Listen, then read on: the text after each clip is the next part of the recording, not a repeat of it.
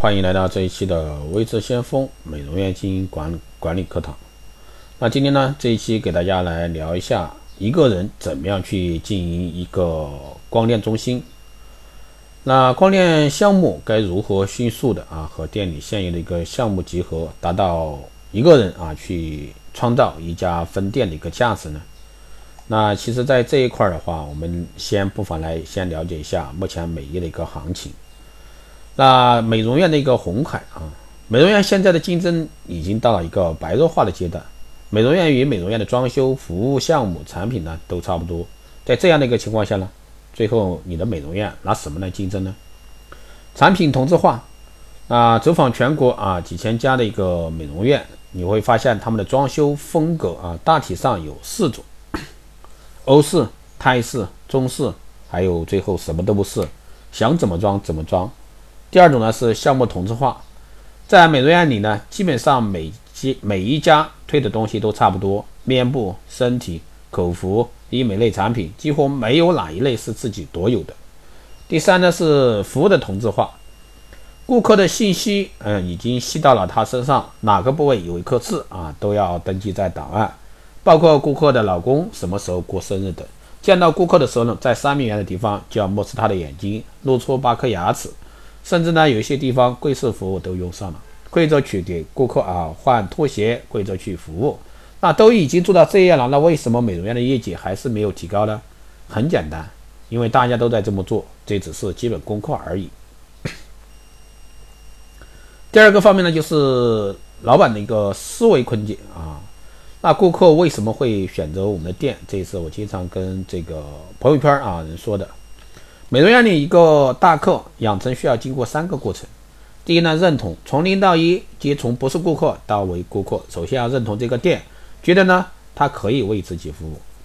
第二呢是满意，从一到十，也就是说服务让顾客满意的过程。各行各业都希望他们的产品、项目、服务让顾客呢满意，但是满意到什？满意到底是什么呢？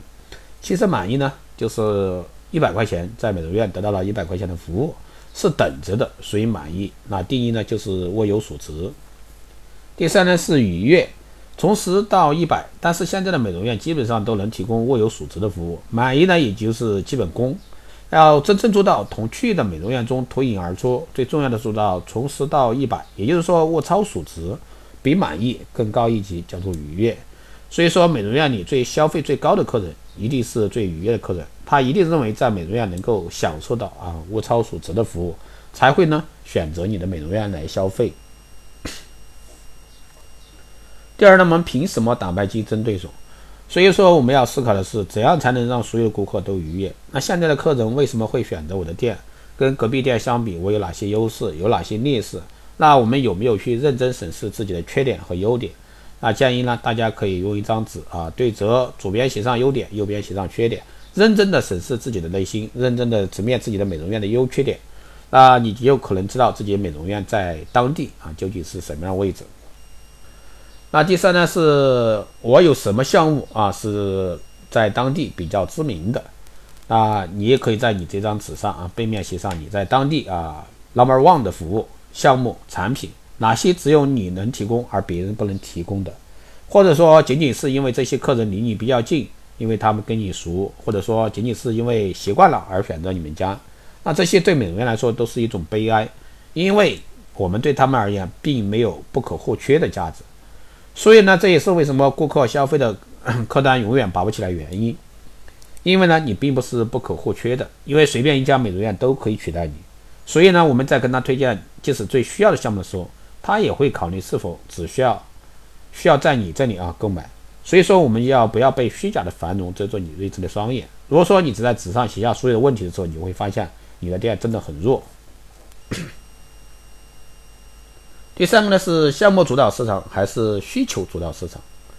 那每个月呢，每个月都在找项目啊，因为每家店的经营方式啊都差不多，所以说呢，我们都陷入了同样的困境。那我们每个月都在找项目，每个月都在思考下个月要推什么项目。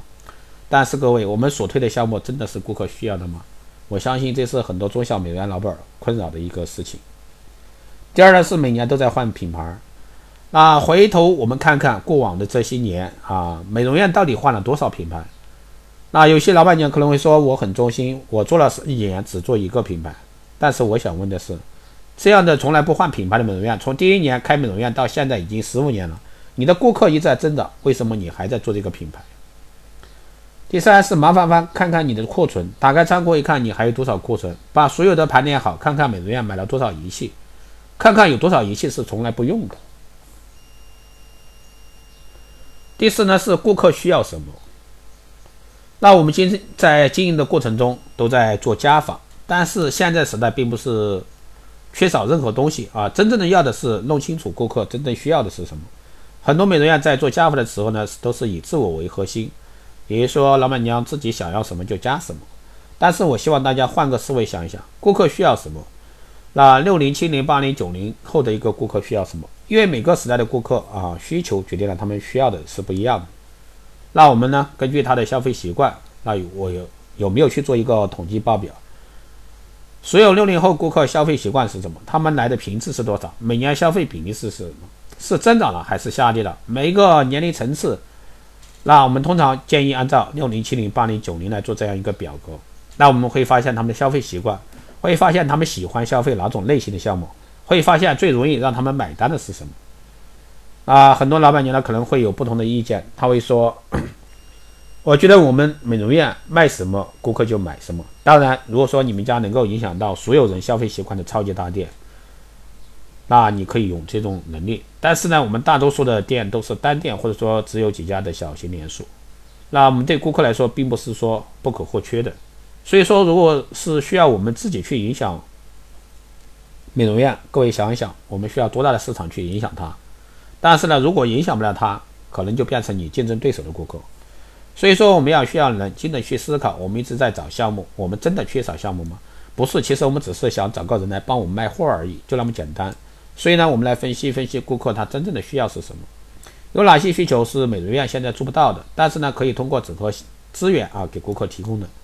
美容行业在发展过程中应用了很多模式，比如说明星会，因为明星有自身的光环，能够吸引顾客来看明星。风水啊，信风水的客人呢，通过风水的影响让顾客购买产品。又比如说神通教育啊，通过顾客对小孩的爱，能够帮助他的小孩具有神通记忆什么的，让他变成我们的顾客。又或者说最近出来什么，让你的小孩上春晚等等等等。但是呢，我们发现所有的这些好像跟咱们的美容没有什么关系。我们通过所有这些额外的东西来吸引的一个顾客，最后呢，真正留下来有多少？啊在房地产有一个词语叫刚需，但是刚刚所讲的这些模式对美容院来说是刚需吗？所以说是时候要回归本质。所有项目啊，经过前期的浮躁，最后呢都要回归本质，要了解我们美容院顾客真正需求是什么。那以上呢就是这一期内容，那下期呢我们会接着讲，欢迎关注下一期的节目。那这一期呢就是这样，谢谢大家收听。如果说你有任何问题，欢迎在后台私信留言，也可以加微之先锋老师的微信二八二四七八六七幺三二八二四七八六七幺三，备注电台听众可以快速通过。如果说你对我们的美容院啊经营管理咨询服务感兴趣的，欢迎在后台私信微之先锋老师。还有想加盟啊这个。光电中心连锁的啊，都可以在后台私信为这先锋老师报名。好的，这一期节目就这样，我们下期再见。